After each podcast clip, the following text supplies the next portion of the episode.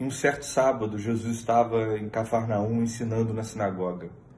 Ele ensinava as Escrituras com autoridade. Não com autoridade de quem conhecia simplesmente as Escrituras, mas com autoridade de quem as havia inspirado. Ele expunha as Escrituras e fazia isso com autoridade a ponto das pessoas se maravilharem com os ensinos dele. Nesse momento, um endemoniado entrou na sinagoga e confrontou Jesus. Jesus o confrontou de volta e expulsou aquele demônio, libertando aquele endemoniado. Isso nos ensina três coisas. A primeira coisa é que demônios existem.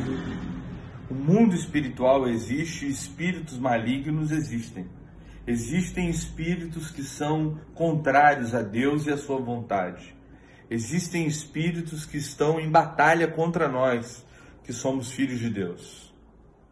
Uma outra coisa que esse texto me ensina é que a exposição verdadeira das Escrituras, quando nós colocamos diante dos homens a verdade das Escrituras, o inimigo não se aguenta e acaba se manifestando porque ele não suporta a verdade.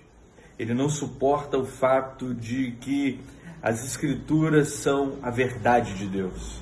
E Jesus expunha as Escrituras com autoridade. A autoridade da Bíblia é infinitamente maior do que a autoridade de qualquer demônio.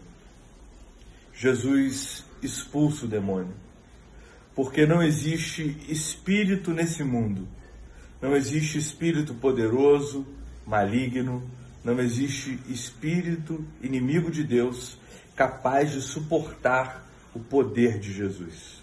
A Bíblia deixa isso claro, que batalha espiritual existe. Batalha espiritual é um assunto importante. Batalha espiritual é algo que precisa estar no cotidiano da nossa fé. Ao mesmo tempo que batalha espiritual já é um assunto resolvido. Jesus Cristo é o vencedor de qualquer batalha espiritual contra qualquer demônio, contra qualquer espírito maligno. Jesus Cristo é sempre vencedor. E aqueles que estão ao lado de Jesus, com Jesus, vencem.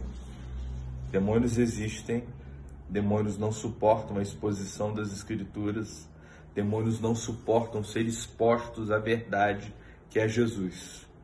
E demônios sempre são derrotados quando são confrontados por Jesus e em nome de Jesus.